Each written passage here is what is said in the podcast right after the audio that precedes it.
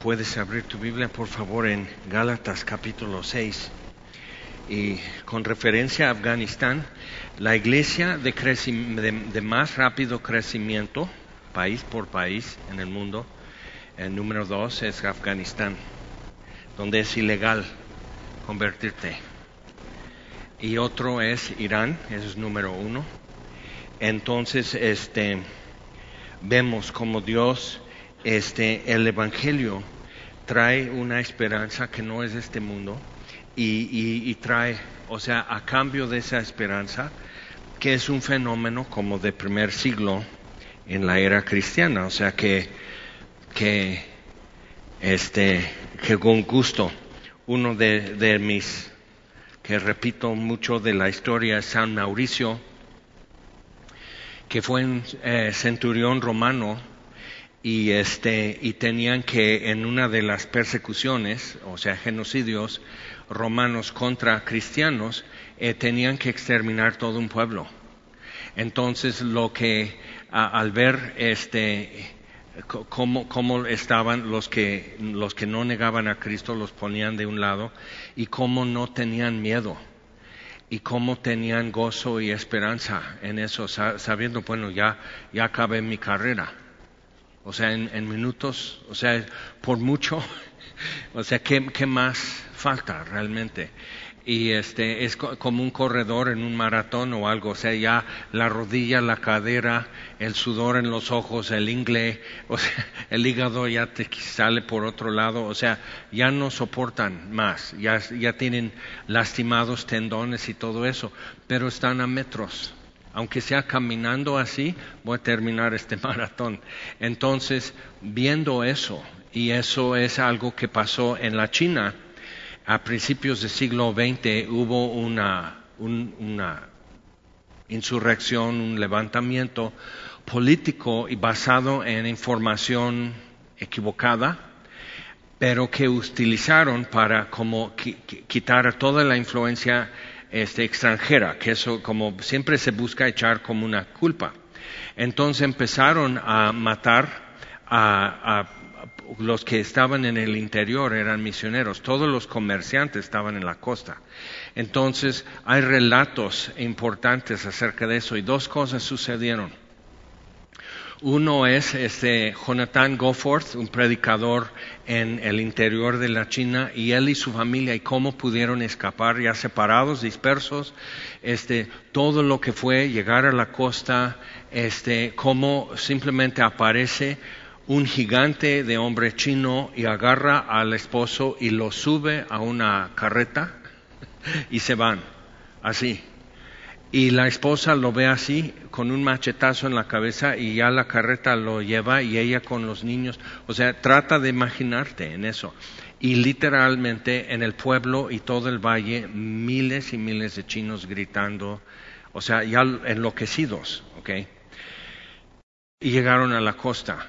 Y este, y Dios puso a dos creyentes chinas este, a coser a mano, porque es, lo que se podía hacer, a coser a mano toda la noche ropa, porque literal estaba en, en pedacitos, en tiritas su ropa, hacer ropa, pero ya no dio tiempo para hacer ropa para su bebé de año y medio.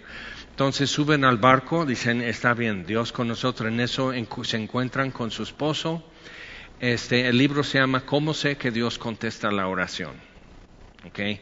Entonces, este, se suben al barco, ya están saliendo del puerto y se arrima un barco, este, preguntando si en su lista de pasajeros hay una Rosalinda Gofford.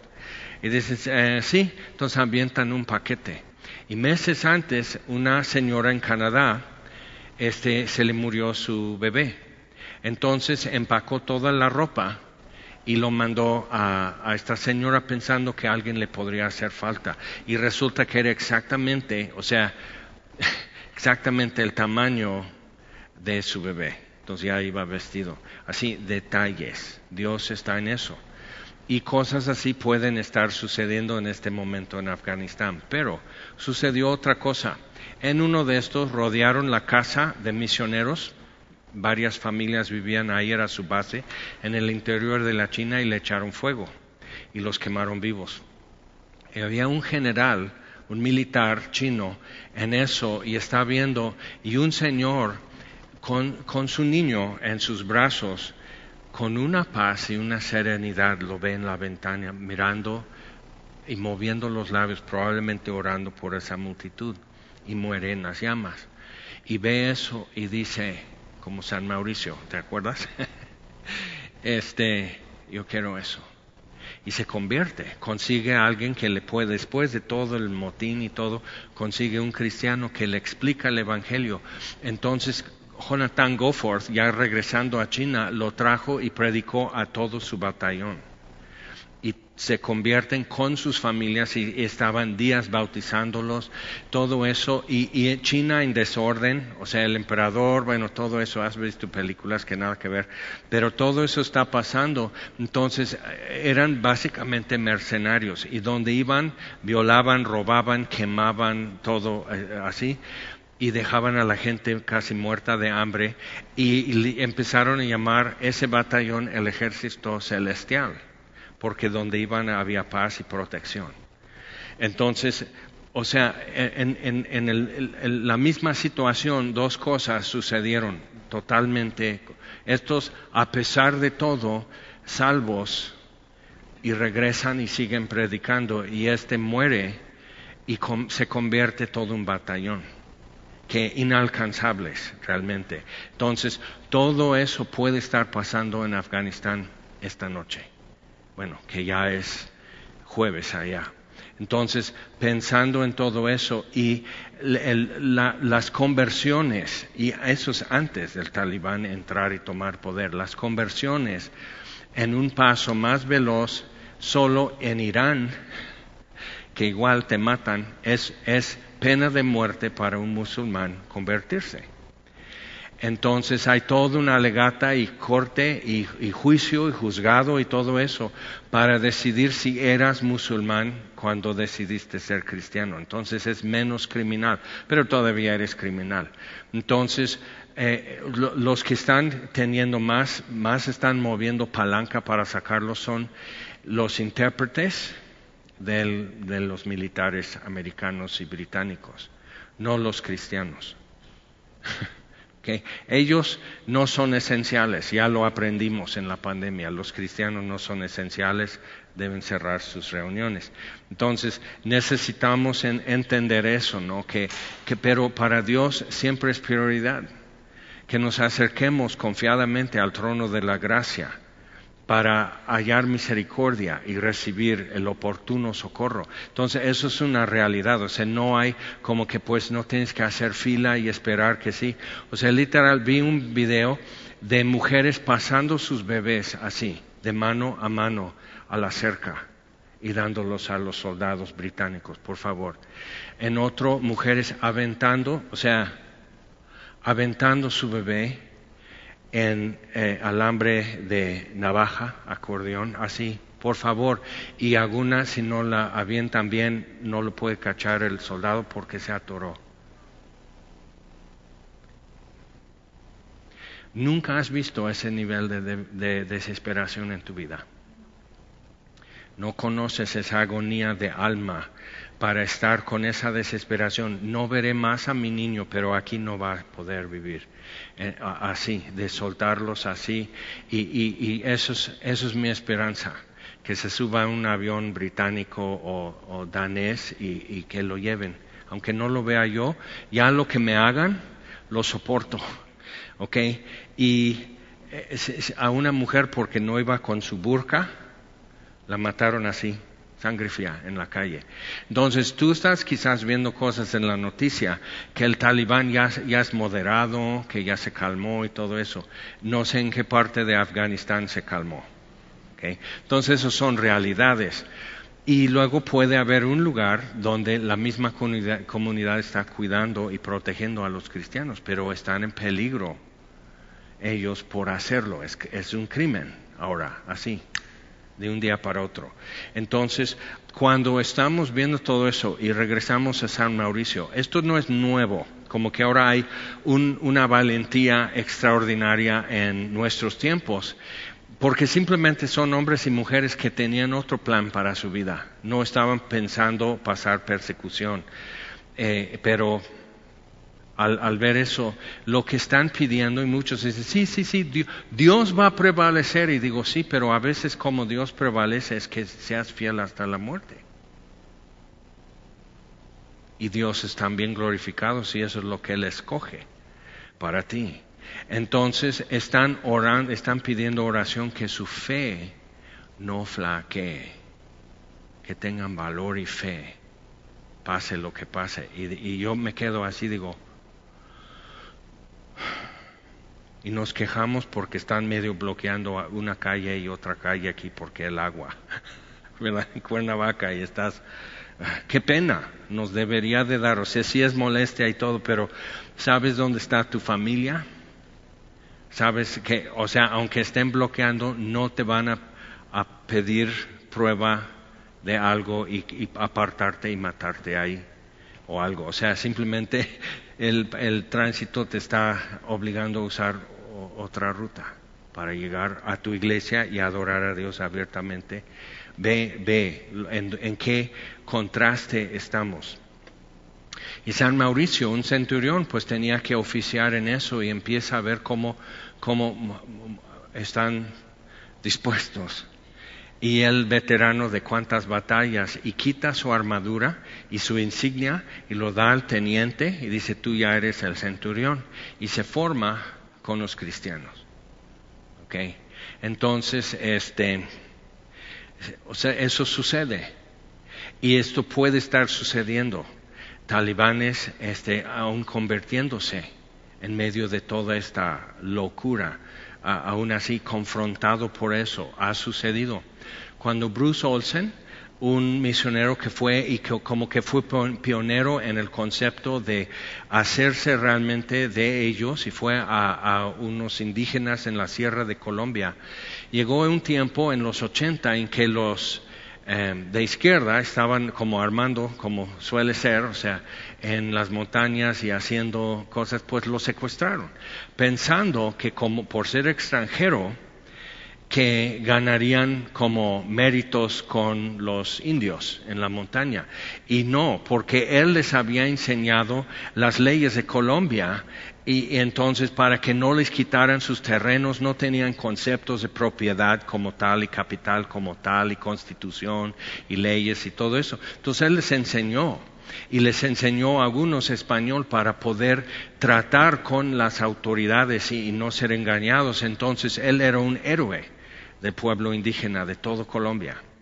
Entonces, pero al menos uno de sus captores se convirtió en el tiempo que estuvo secuestrado. Sucede. Entonces, otro, este, que era conocido de mi director de la escuela de evangelismo, lo secuestraron en Colombia y lo mataron. y dices, ¿y esto qué chiste tiene? Ningún chiste tiene todo es serio para Dios. Tanto gloriosa victoria y triunfo como la muerte de sus santos. Todo, todo para Dios es glorioso, todo es estimable para Dios. Entonces, cuando estamos tratando de ver esto y los acontecimientos y noticias y a veces como que les echan más gasolina o les, lo pintan en colores más así, pero hay otras historias que quizás nunca eh, sepamos en esta vida, pero que están rindiendo su testimonio acerca de Cristo Jesús. ¿Por qué no oramos por ellos? Señor, te damos gracias porque estamos en una fila larguísima de hombres y mujeres y niños y niñas que todos hoy se voltean a decirnos que tú eres confiable, que todo esto vale la pena, que, que el Cordero es digno, es digno de todo es dueño de todo, es el hacedor de todo.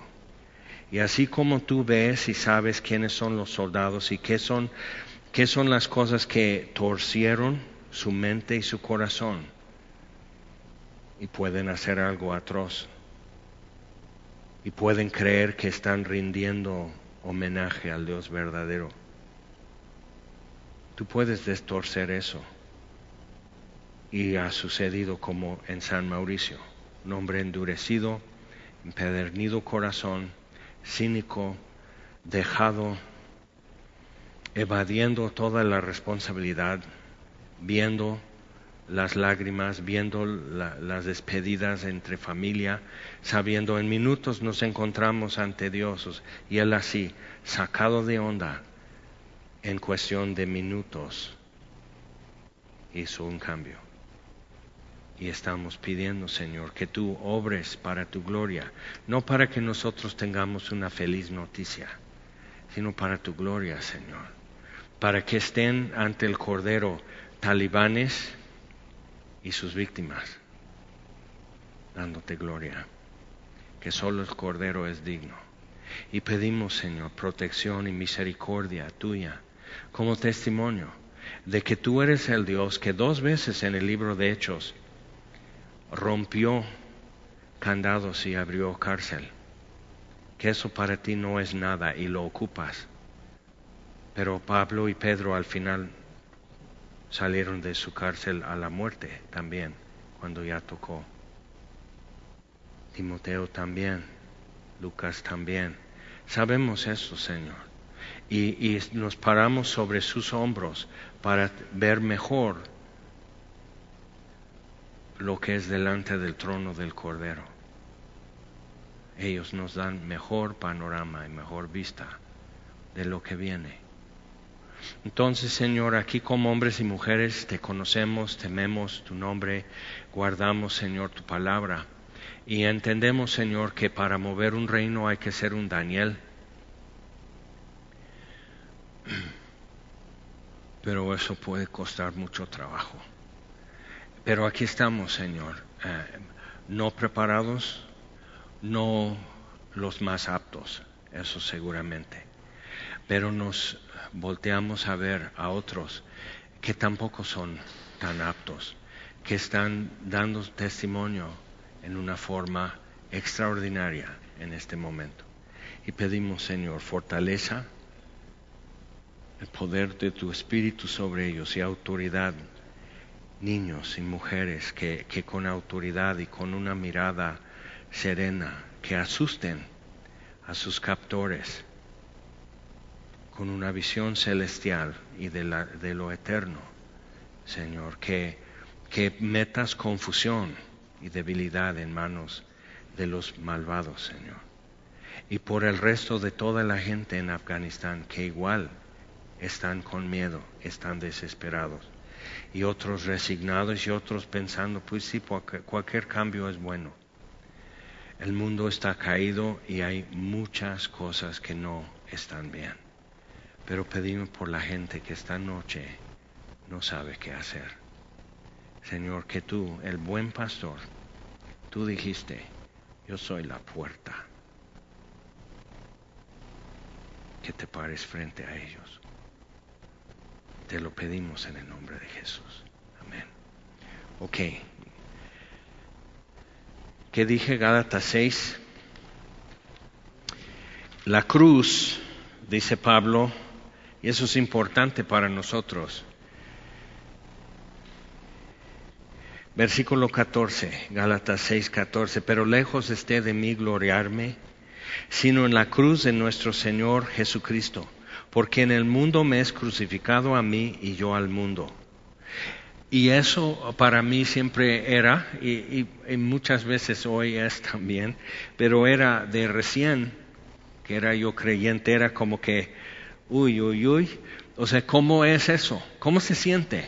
O sea, que, que ya no te importa, o sea, que te pueden servir si vas y pides una hamburguesa doble queso y te dan pollo en así, que te da igual y ya no haces panchos y no te enojas y no reclamas. ¿O qué es? ¿Qué significa eso?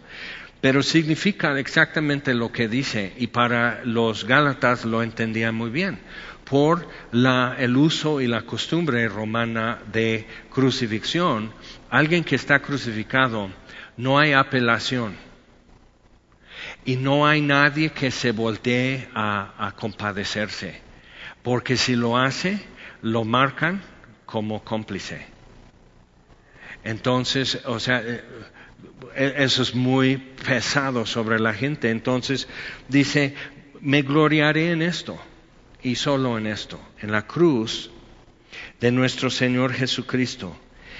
Es importante porque después de los 70 empezó como la ola de, como de, nuevo pietismo, que es como que mi Señor y mi relación con Dios y lo que Dios me habló a mí y mi tiempo con Dios y todo eso, como que es, es muy lindo. Así tu relación con Dios, tu devocional y todo eso es muy lindo, pero se nos olvida y en culturas como individualistas, eh, como que puede ser peligroso porque entonces ya estás como desprendido de lo que Dios está viendo. Dios está viendo la iglesia en todo lugar, en toda era, el pueblo que Él redimió con su sangre. ¿okay? Eso es lo que Dios está viendo. Y está viendo a cada uno en particular como un individuo que Él llamó por nombre. ¿okay? Eso no deja de ser, no eres menos. Y es difícil para nosotros ver una multitud y, y, poder ver al mismo tiempo un individuo en esa multitud. Y entre más personas están en la foto. Yo me acuerdo un libro de la SEP de primer grado de, de primaria, cuando antes de homeschool mi hija mayor estuvo en una escuela. Fue interesante experiencia, pero lo que más me enriqueció y hasta me hizo llorar cuando lo leí con ella y dije, ya no tienes remedio, Jaime. Pero que estaba hablando de la bandera, porque se acercaba el día de la bandera, entonces tienes que hacer esta lectura y platicar con tu niño, tu niña, y así. Entonces, como no podemos ver a todos los mexicanos, porque México es grande y son muchos, podemos ver la bandera. Es como si viéramos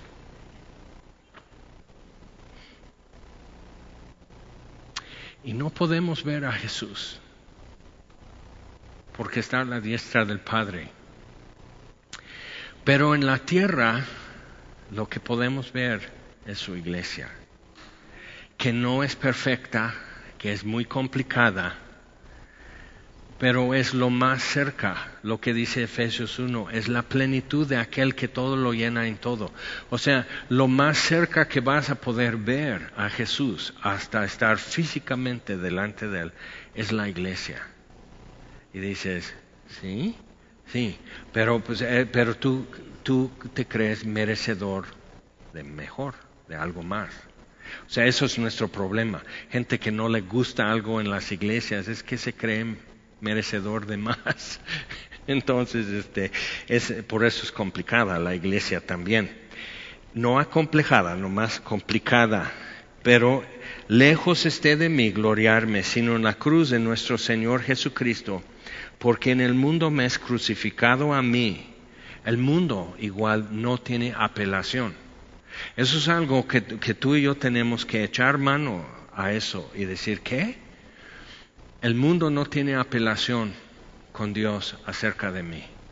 El mundo no puede reclamar que Dios ya me tomó para sí mismo, que Dios ya me compró para sí mismo, que Dios haga con mi vida lo que Él quiere. Y si quiere engrandecer su nombre haciéndome importante, lo hace. Si quiere engrandecer su nombre haciéndome anónimo e invisible, lo puede hacer y el mundo no puede como apelar la decisión de Dios el Rey en cuanto a mí, porque el mundo es crucificado, hay una sentencia. Entonces yo no necesito voltearme a explicar al mundo lo que Dios decidió.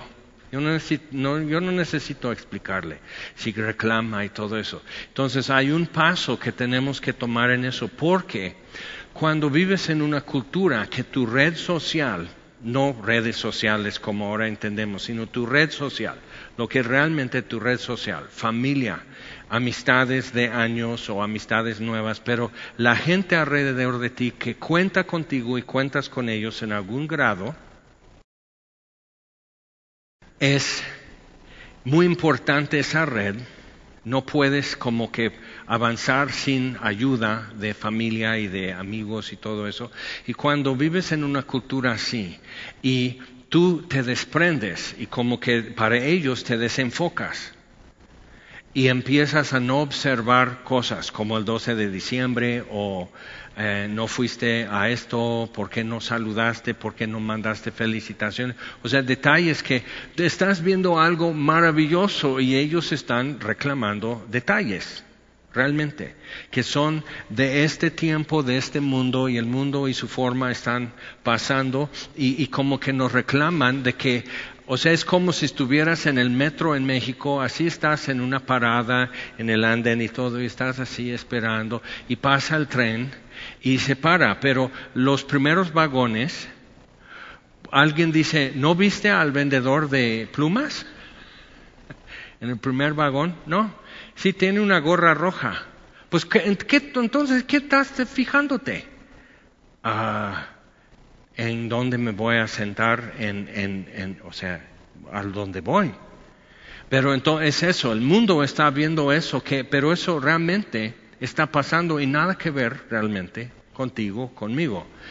Y nosotros estamos por subirnos para llegar a un destino. Entonces nos ocupa más. El que está ahí nomás para ver gente con gorras rojas o que vende plumas, pues en eso se va a fijar y cuántas veces puede entrar el tren del metro y se quedan satisfechos contando gorras rojas o vendedores de plumas. Pero si tú y yo estamos queriendo llegar a un destino, agarramos el primer tren. Entonces, viendo eso, el mundo es crucificado a mí y yo al mundo. Yo ya no puedo reclamarle al mundo lo que me hizo, que me prometió cuántas cosas y cuando abrí el paquete era ceniza y polvo. O ya no le puedo reclamar. ¿Por qué? Porque estoy satisfecho en Cristo. Porque Jesucristo me hizo suyo. Porque el amor de Dios ha sido derramado en nuestros corazones por el Espíritu que nos fue dado. Y por eso la esperanza no avergüenza. Entonces, viendo todo eso, ok, Pablo dice así. Ahora vamos a Galatas 2. Y hay una parte en todo esto de la cruz que nos conviene captar, que es este, que realmente tenemos un público que es una sola persona. Eso es lo que significa. O sea, cuando tú lees en los cuatro evangelios el relato de la crucifixión, algo debe como, como ir quedando claro. Las primeras tres horas es cuando Jesús está teniendo trato todavía con los que están parados alrededor de él. Los ladrones, este, Juan y María, ¿ok? Pero de, lo demás que está diciendo, está cumpliendo lo que está escrito acerca de él y está mirando al Padre. Por eso Jesús por el gozo puesto delante de él sufrió la cruz.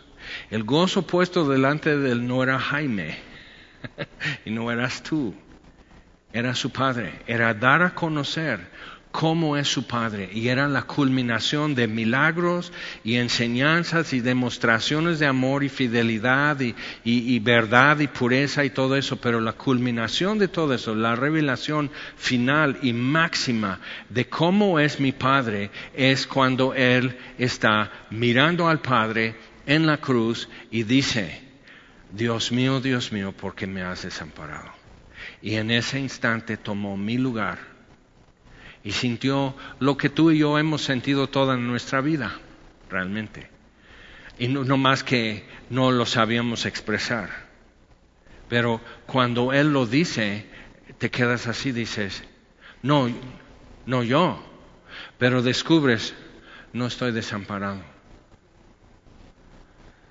Entonces es muy importante para nosotros ver esa sustitución ver lo que nos trae entonces al estar identificado con Cristo en la cruz, crucificado al mundo y el mundo crucificado a mí, me coloca en un sitio muy importante para poder vivir. Ahora, Gálatas capítulo 2, versículo, y es cuando él está exhortando a Pedro en Antioquía.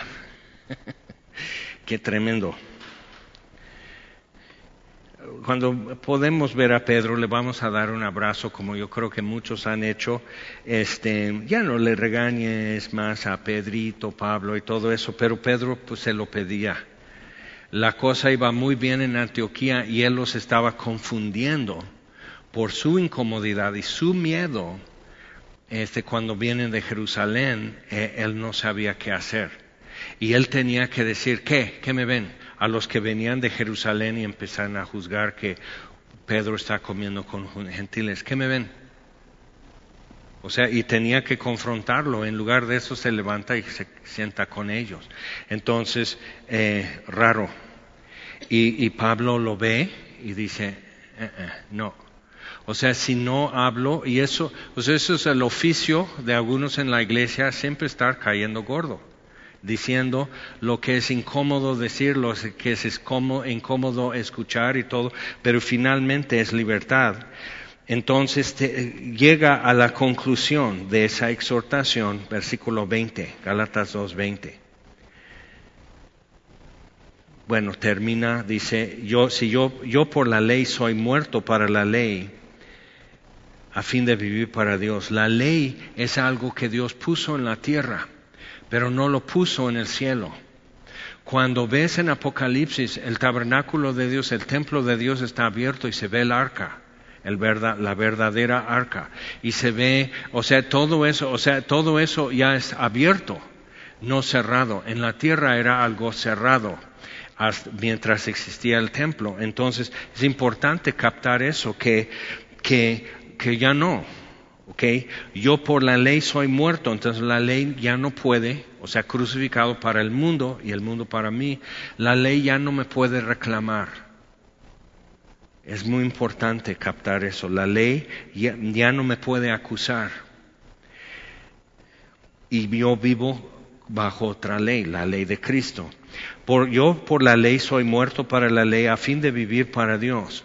Con Cristo estoy juntamente crucificado y ya no vivo yo mas vive Cristo en mí.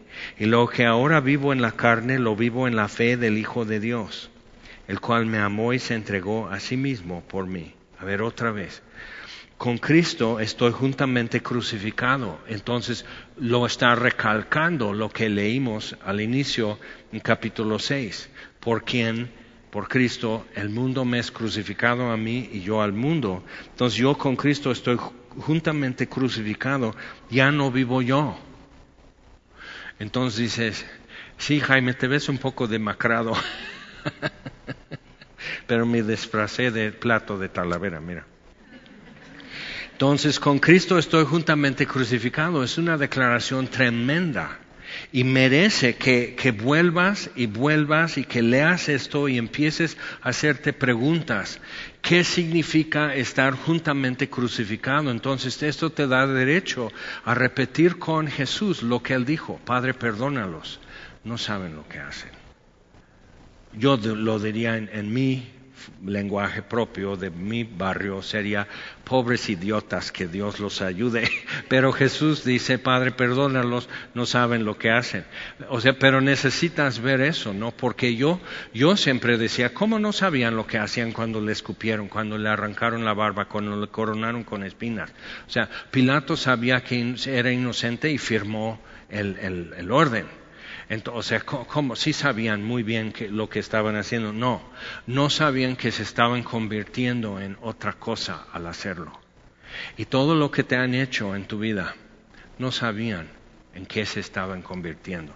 Y Jesús te puede traer así, ¿ok? eso está en su poder. Y, y eres suyo, eres suya, ¿ok? Pero ellos no sabían en qué se convertían al hacer esas cosas al decir esas cosas. Perdónenlos. Ahora son unos monstruos y no, no, no encuentran salida de ser quienes son. Y solo Cristo les puede hacer con ellos como hizo con nosotros. Entonces, viendo esto, con Cristo estoy juntamente crucificado. Y uno de los ladrones captó y el otro no. Ya no vivo yo, mas vive Cristo en mí. Y lo que ahora vivo en la carne, lo vivo en la fe del Hijo de Dios. Vez que el ladrón dice, Jesús, cuando vengas en tu reino, acuérdate de mí. Ni le pide perdón, ni misericordia, ni nada, más acuérdate. ¿Por qué? Porque justificó a Jesús delante del mundo. El que me confesare delante de los hombres, yo lo confesaré delante de mi Padre. Entonces, él dice, no, tú cállate. A su amigo, que eran compañeros de, eran cómplices, entonces dice, tú cállate, estás fuera de lugar. Él no merece morir, tú y yo sí. Acuérdate de mí. O sea, es, eso es muy de barrio también, es muy de banda. Acuérdate de mí. Ya te hice el paro.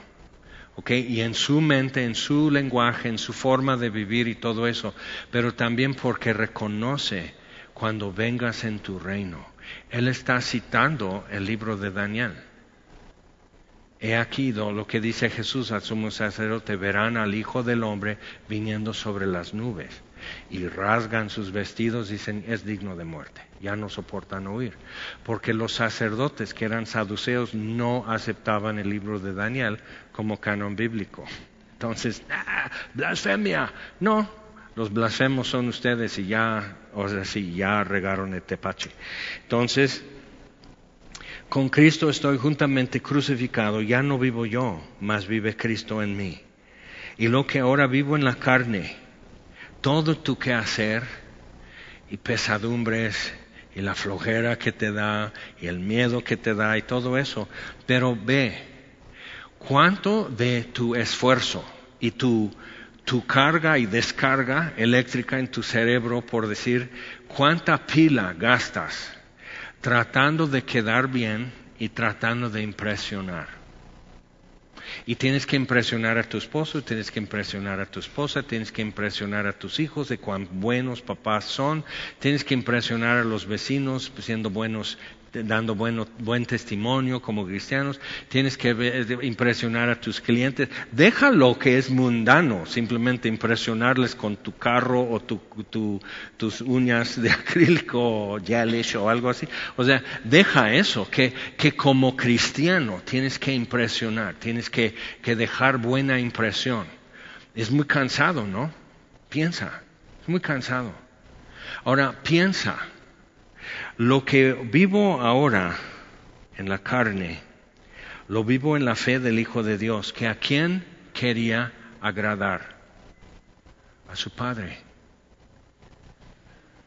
¿Dónde estaba su mirada todo el tiempo? Cuando se enojó, cuando hizo látigo de cuerdas y limpió la plaza del templo, cuando dijo al leproso sí quiero y lo sanó, cuando agarró a Pedro del chongo y lo sacó del agua en la, tempestad y, y no lo cargó, permitió que Pedro pudiera regresar al barco caminando sobre el agua todavía. La regó Pedro, incrédulo y todo eso. Y Jesús le, no es la última vez que lo va a restaurar a Pedro y le restaura el poder caminar sobre el agua como él.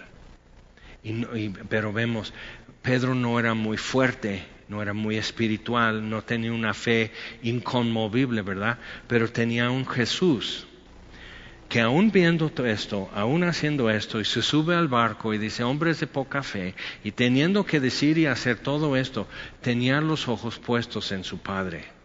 Solo hago lo que veo hacer mi Padre. Solo hablo lo que oigo de mi Padre. De mi Padre vengo y a mi Padre voy.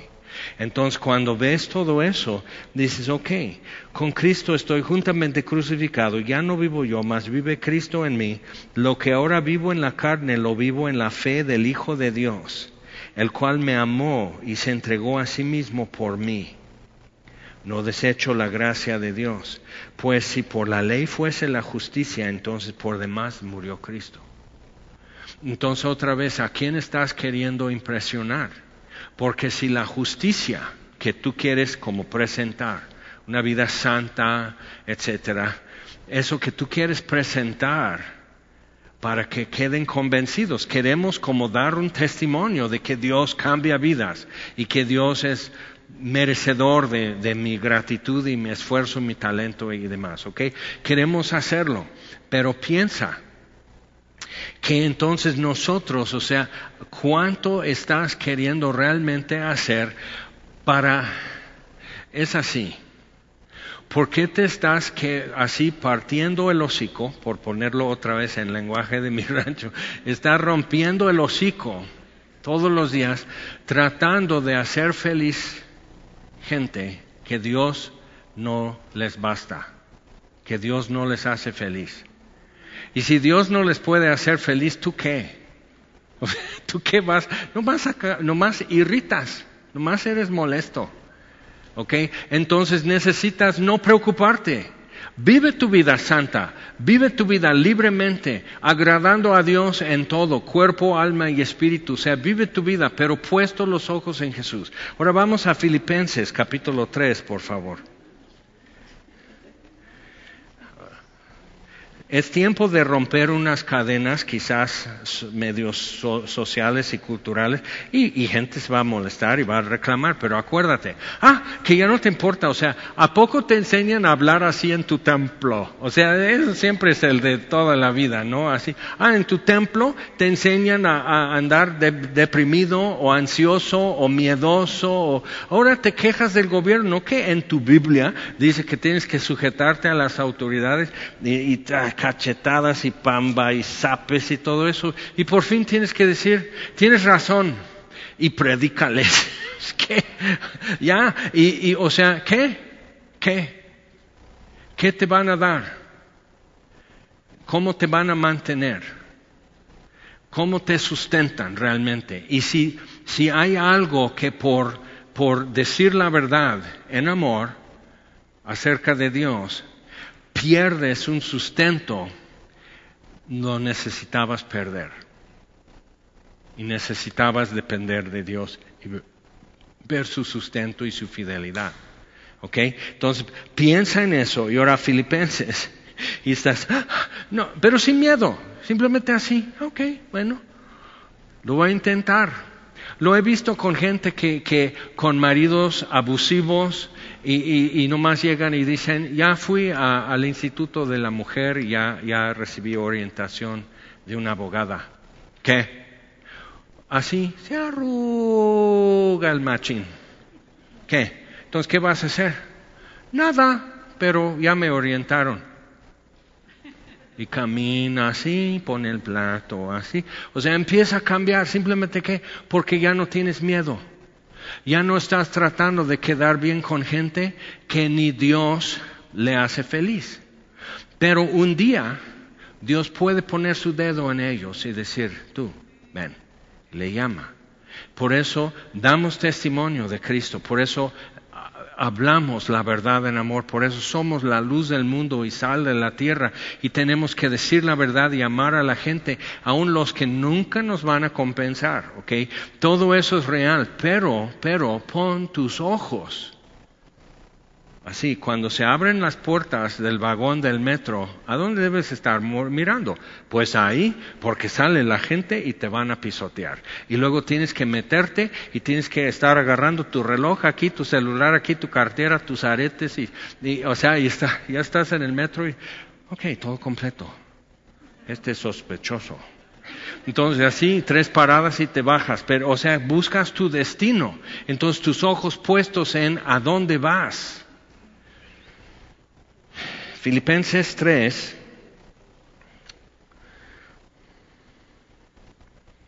versículo 7. Pero cuantas cosas eran para mí ganancia, las he estimado como pérdida por amor de Cristo. Cuánta libertad. Solo tienes que agradar a uno. Toda la ganancia que habría en compadrazgos, en parentescos, en todo eso, ayudas de sindicato, lo que sea, y todo lo que está en juego, si no cumples y, se te mueven con esas cuerdas y andas así, y, lo, y se ve de lejos, ¿eh? o sea, no, no, no trates de disimular porque se ve de lejos. Entonces, ¿cuántas cosas eran para mí ganancia?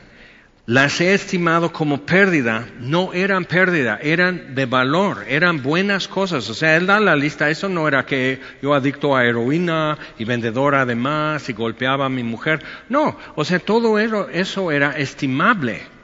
Eso era bueno lo que él perdió. No, no, eran vicios, sino eran cosas que con estudio y dedicación a Dios pudo obtener y lograr y lo perdió.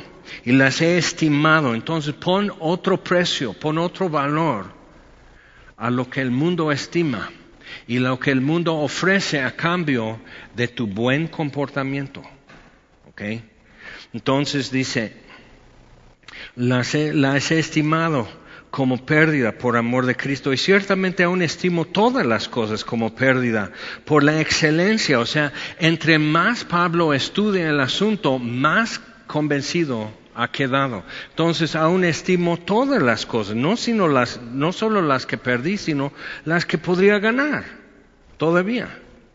Todas como pérdida por la excelencia del conocimiento de Cristo Jesús mi Señor. Y ahí cambia, ves que Cristo Jesús nuestro Señor, nuestro Señor, nuestro Salvador. Y siempre así, mi Señor. Entonces ya de repente ahora vemos e, ese pietismo otra vez, mi Señor, mi Cristo mi rey, como hemos cantado. ¿Ok? De Cristo Jesús, mi Señor, por amor del cual lo he perdido todo y lo tengo por basura. No ando reclamando porque yo crucificado al mundo y el mundo crucificado a mí. Ouch. Pero pues eso es lo que está escrito. Entonces lo tengo por basura para ganar a Cristo. Entonces, ¿dónde tiene sus ojos? Y ser hallado en él, no teniendo mi propia justicia, que es por la ley, que solo va a impresionar a los que alzan pesas en gimnasios porque la ley pesa mucho. ¿okay? Entonces, no teniendo mi propia justicia que es por la ley, pero sí teniendo una justicia, la que es por la fe de Cristo. Ya no vivo yo, mas Cristo vive en mí. Y ahora, porque no tengo que agradar a toda la gente, aún la gente que quiere lo mejor para mí y gente que me ama, pero ya no necesito complacer a todo el mundo. Tengo uno, un espectador en mi vida. Uno que me está midiendo, me está calando, me está mirando en todo tiempo, está viendo mi avance, está viendo mi derrota, está, todo eso le importa la vida que ahora vivo en la carne la vivo en la fe del Hijo de Dios, quien me amó y se entregó por mí. Entonces, la, la, justicia que es por la fe de Cristo, la justicia que es de Dios por la fe, a fin de conocerle. Eso es lo que Pablo está dispuesto a dar a cambio de conocerle. Dar todo aquello a cambio de conocer el poder de su resurrección. Y la participación, la coinonía, la comunión de sus padecimientos. Hasta en eso poder decir, ¿nunca has estado con frijoles parados y tortillas de antier y estás viendo, pues mejor las hacemos en totopos. Y sabes que si hay un poco, mira, entonces si hay un poco, es bien machucaditos los frijoles y así los hacemos en refritos según, y así, y estás haciendo un banquete con qué? Y te da vergüenza de estar tan amolado. Invítale a Jesús. Ay, no le da vergüenza tu plato. No le da vergüenza tu mantel. ¿Okay? Entonces ve eso a fin de conocerle el poder de su resurrección. Eso es glorioso, la participación de sus padecimientos, llegando a ser semejante a Él en su muerte como el himno, todo a Cristo hoy entrego, todo a Cristo hoy entrego, para serle siempre fiel. Si en alguna manera llegase a la resurrección de entre los muertos, otra vez Pablo mirando su destino, a dónde quiero llegar, no, ni siquiera quién me acompaña, ni siquiera las molestias, la tardanza. Nunca has estado en el metro, por fin subes y estás en pleno túnel y se para. Y estás, ¿y ahora qué? O sea, ¿y chiflar qué? ¿Quién te va a hacer caso? Ahí estás. Está diciendo, eso sería un excelente momento para un sismo. Y empiezas a decir, Señor, entonces si hay un problema, que lo arreglen. Si no hay un problema, que al menos pongan el ventilador, porque hay mucha loción aquí. Entonces estás así y, y eh, son momentos, pero imagina.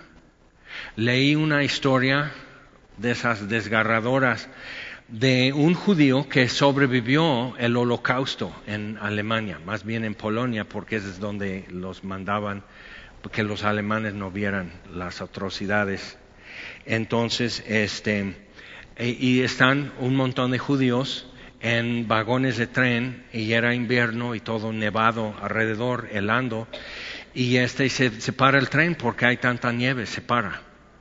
Y están así.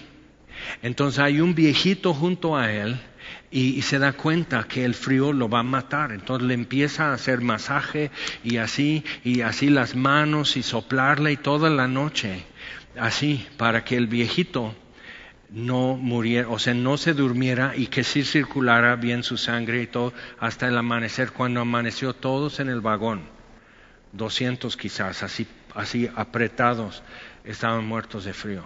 Y solo el joven y el viejito habían sobrevivido. Y él, como sobreviviente, dice, siempre hay alguien que tu vida sí cuenta para ellos que tú puedes hacerle algo, aunque sea nada más hacerle esto. ¿Y para qué? ¿Para qué sobrevivir? Mejor dormir con el frío y no despertar y no tener que vivir los horrores del campamento de concentración. Pero donde hay vida hay esperanza, ¿ves? el problema en estos, ¿qué, ¿qué hago? Entonces, si en alguna manera yo quiero llegar, no que lo haya alcanzado ya, o sea, verlo de lejos me anima, pero no me basta. Entonces, no que lo haya alcanzado ya, ni que ya sea perfecto, sino que prosigo por ver si logro asir aquello para lo cual también fui asido, cuando te agarró de las orejas, de los pelos cortos, de, de, la nariz así, a ver, ven conmigo, o sea, ¿cómo te agarró? ¿Cómo echó mano de ti, Jesucristo? ¿Cómo te llamó? Entonces, y tienes que decir, ¿por qué en ese momento? ¿Por qué no antes? ¿Por qué no cuando fui niño o niña? ¿Por qué, o sea, por qué no pusiste un límite antes de esto? Antes del desastre de mi vida. O sea, ¿por qué no interveniste? ¿Por qué así? Pero cuando ves a Jesús vas a decir, ¿por qué mejor no me dejaste en mi pecado? Porque dirás, ¿tú qué tenías que hacer conmigo? El Cordero es digno, digno de todo. Entonces, entonces prosigo, o sea, me apuro, tengo a dónde llegar y, me, urge poder resolver eso si logro echar mano a aquello para lo cual también Él echó mano de mí. Hermanos, yo mismo no pretendo haberlo ya alcanzado, pero una cosa hago. Ve cómo simplifica tu vida, que la vida de Pablo era complicada, eh, insegura, difícil de planear por muchas razones, entonces, interrumpible, sin previo aviso, ya sea por Dios o por el hombre, todo se, podía poner de cabeza o ir de pique al fondo del mar. O sea, eso era una realidad, dice, pero una cosa hago olvidando ciertamente lo que queda atrás y extendiéndome a lo que está delante, prosigo a la meta. Esa frase, prosigo a la meta, es un verbo combinado en griego que habla de la raya de cal que forma los carriles en una carrera. Entonces, proseguir a la meta es realmente seguir puestos los ojos porque no veo la meta, o sea, en lo que dan la vuelta en el estadio, no ven la meta cuando salen solo ven su carril. Pero les descalifica si pisan la raya o si entran en el carril de otro, quedan descalificados. Ves que Pablo dice, no habiendo sido heraldo de otros, quede yo descalificado. Entonces dice, prosigo a la meta, o sea, me fijo, me fijo. Y algo que necesitamos ver es que si, si la carrera es de, vamos a decir, 400 metros, cada carril, número uno hasta el ocho, vamos a decir, tiene diferentes puntos de inicio, pero todos, la meta es la misma raya, ¿sí o no? Entonces miden no desde donde tú comienzas, sino donde tú terminas. Miden la carrera. Piensa, Pablo pensó en estas cosas y Dios dice, ponles eso, escríbeles eso, Pablo, les va a encantar en dos mil años. Y, que, entiendan eso. O sea, ok, entonces, porque tú, tú ves para adelante, dices, ay, yo no sé si voy a llegar. Para Dios ya llegaste. Él está midiendo en reversa de donde Él te ve llegando a donde tú iniciaste. Y por eso están escalonados los puntos de inicio para que, porque es más metros el carril de fuera que el carril de dentro. Y tú puedes estar perdiendo tiempo y hasta perder la carrera volteando a los lados porque dice este me va a rebasar. Sí, a media carrera cualquiera te rebasa porque está en el carril interior. Es, simplemente es física, es matemáticas. Y tú a lo que te truje. Tú corre, prosigue a la meta, o sea, mira el carril, porque el carril te va a llegar, te va a llevar al final.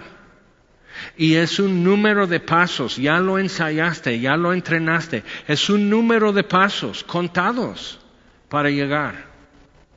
Entonces, ¿ves que cuando hacen atletismo y el salto, y van corriendo y así, o sea, de niños hacíamos eso, yo debería de, haber ganado.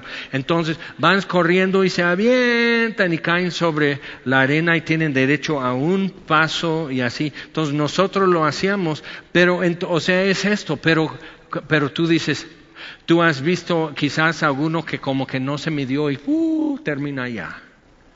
Entonces otra vez es lo que tienes que hacer en gimnasia ¿Ves que hacen eso y hacen así vueltas y, maromas y todo en el aire y tienen que parar? O sea, ¿cuántos de nosotros, eh, si salimos caminando vivos y porque no caímos sobre la cabeza, o sea, que y así? con los jueces. O sea, tienes que terminar así y tú nomás estarías en el piso. No me muevan, no me muevan. Nomás apaguen las luces y salgan. O, sea, estaríamos así, pero ¿por qué? Porque no hemos medido, no sabemos lo que es.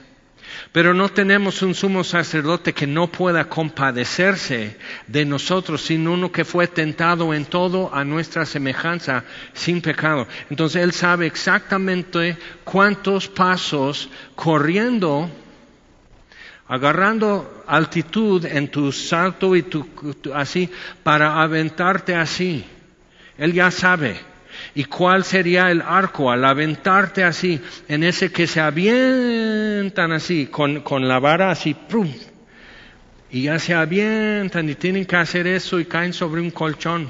Y salen caminando de ahí. Y ven su calificación y tristes, enojados o felices. Y, y tú y yo así, igual. Apaguen la luz, no hagan ruido, me duele, no me pregunten nada entonces, pero Él sabe.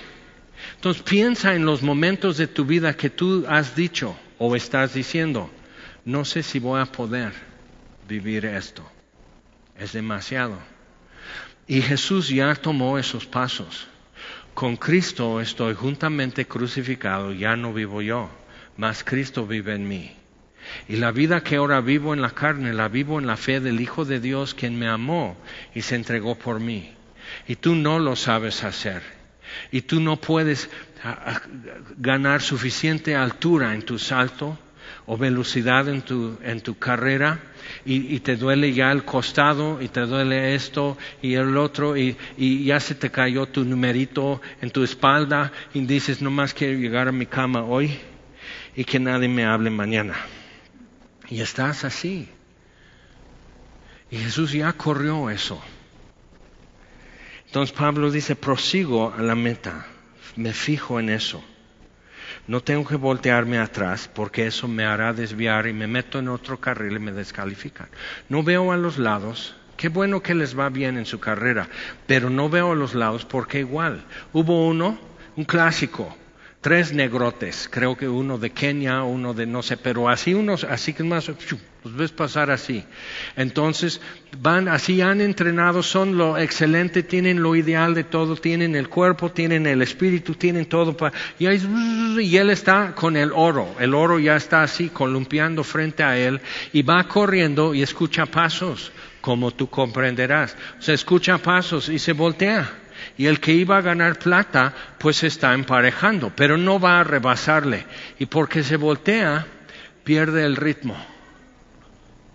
¡Fum! Lo rebasa y bronce lo rebasa. Y a los demás, tú y yo así que nomás así raquíticos estamos así para la foto, pero sabemos que no vamos a ganar, entonces vamos llegando, pero estos tres, o sea, era el trío y todo cambió. Entonces ya se ve así y baja la bandera de cada país y su himno nacional y él así, en el cubo más bajo con la medalla de bronce así.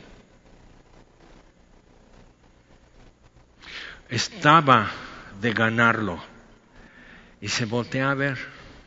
Entonces Pablo dice, prosigo a la meta. El premio del supremo llamamiento de Dios en Cristo Jesús. Otra vez, la pregunta de siempre. ¿Tienes algo más importante? no, no. Así que los que somos perfectos o maduros, esto mismo sintamos, es la forma de ser. Y vemos, Pablo no está diciendo, yo soy peculiar, yo soy diferente, yo soy como extraordinario, yo soy apóstol, yo soy ungido, ustedes el plebe y todo eso, no entienden ese nivel de fervor espiritual y todo eso. No, Pablo dice, si ya estás madurando, si ya estás agarrando la onda, debes de pensar así. Vemos la expectativa de Dios en su palabra es eso, que el progreso normal de un cristiano es llegar a esa misma convicción y esa misma experiencia. Ahora, vamos a terminar en Hebreos 12. Y pensando otra vez en los, los afganos, que algunos en este tiempo están tomando su lugar que han puesto su mirada en Jesús y están tomando su lugar en esa nube de testigos, ayer, hoy o mañana. Y les está costando caro. Junto con San Mauricio, junto con los apóstoles, junto con Daniel y Noé y Abraham, todos aquellos. Hebreos 12, versículo 1. Por tanto, nosotros también habiendo empezado desde Abel, Enoch y Noé en Génesis, hasta lo más reciente, los macabeos, todo capítulo 11 de Hebreos. O sea que, para los judíos cristianos leyendo eso, ya es estar hablando de cuando Memo Ochoa no dejaba pasar goles. O sea, yo me acuerdo, o sea, yo vi ese partido. Entonces, o sea, de repente dices, no, pues eso ya como que ya toca mi historia. Y empieza de la antigüedad invisible, por decir, a lo que literalmente palpamos. Por tanto, nosotros también, teniendo en derredor nuestro tan grande nube de testigos, no, está, no tenemos que ir a algún lugar para tener el testimonio de aquellos. Hebreos 11 nos lo da. Entonces, estamos rodeados de ellos. O sea, te volteas para acá, dices, es que soy mujer, ahí está Esther, ahí está la viuda de Sarepta, ahí está Rebeca, ahí está Raquel, ahí está Sara, ahí está la esposa de Noé, la mamá de Sansón, ahí están. Es, es que estoy muy joven, ahí está Daniel, ahí está David. Es que, es que a mi edad, ahí está Abraham. Matusalén. O sea, o sea, ¿para dónde te volteas? Para excusarte. Es que es mucha presión en mi familia. Dile a Abel lo que es tener una familia complicada.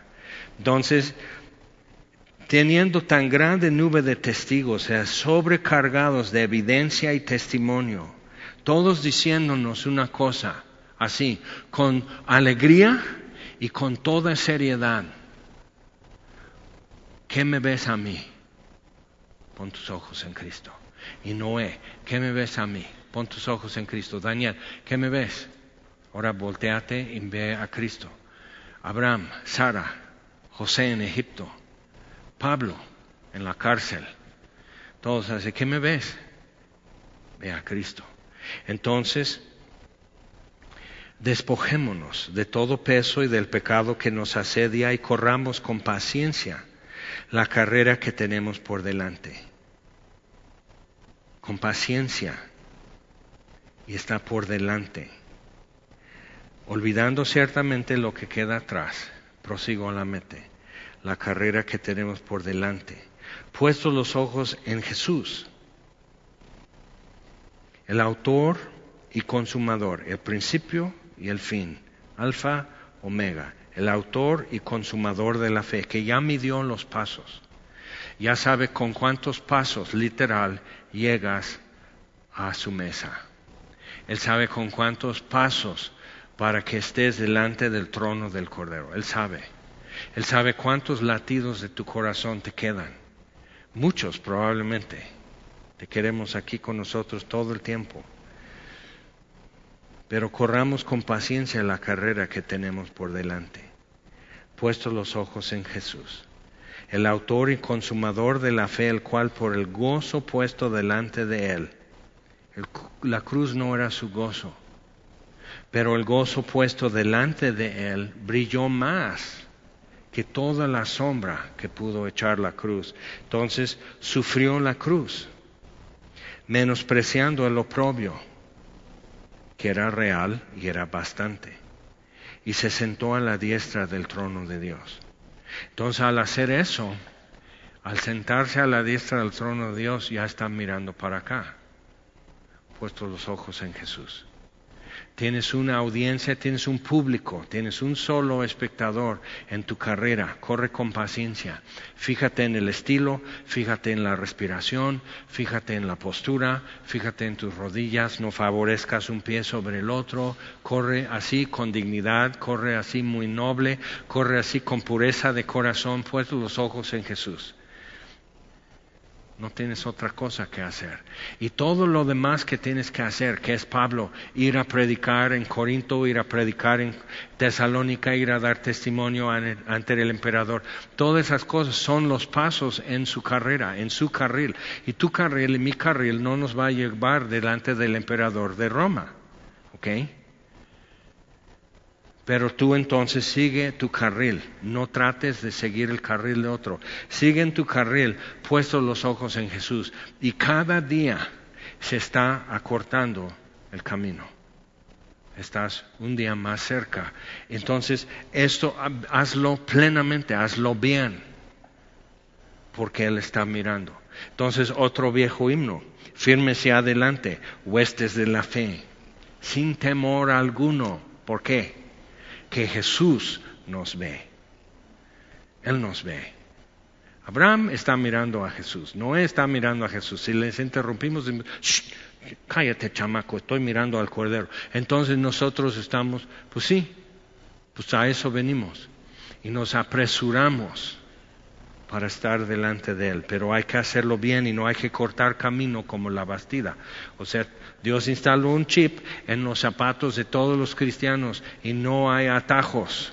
Tienes que vivir toditito lo que Él te asigna. No hay atajos. Corre con paciencia. Puesto los ojos en Jesús. Considerad aquel, versículo 3, que sufrió tal contradicción de pecadores contra sí mismo para que vuestro ánimo no se canse hasta desmayar. Y Jesús sabía lo que había en el corazón de, cada uno y aún así los, les, les, sanaba, les multiplicó el pan. Dice, este va a vender el pan mañana en el pueblo ni lo va a comer. O sea, es un Este es un mal agradecido, este está ya, Judas está planeando contra mí. Jesús sabía todo eso y no parpadeó y, no desistió de hacer lo que tenía que hacer porque tenía puestos sus ojos. El gozo delante de él era dar a conocer su Padre. Entonces, aún no habéis resistido hasta la sangre combatiendo contra el pecado. Y habéis ya olvidado la exhortación que como a hijos se os dirige diciendo, Hijo mío, no menosprecies la disciplina del Señor. Entonces, parte de tu testimonio es aguantar vara y mostrar qué padre tienes y que no eres bastardo. Ni desmayes cuando eres reprendido por él, porque el Señor al que ama disciplina y azota a todo el que recibe por hijo. Hasta lo más difícil, lo más penoso, nos tiene que dar gozo y alegría. Me ama. Ay, me pone atención. Me ama y me espera. Y ha preparado un lugar para nosotros.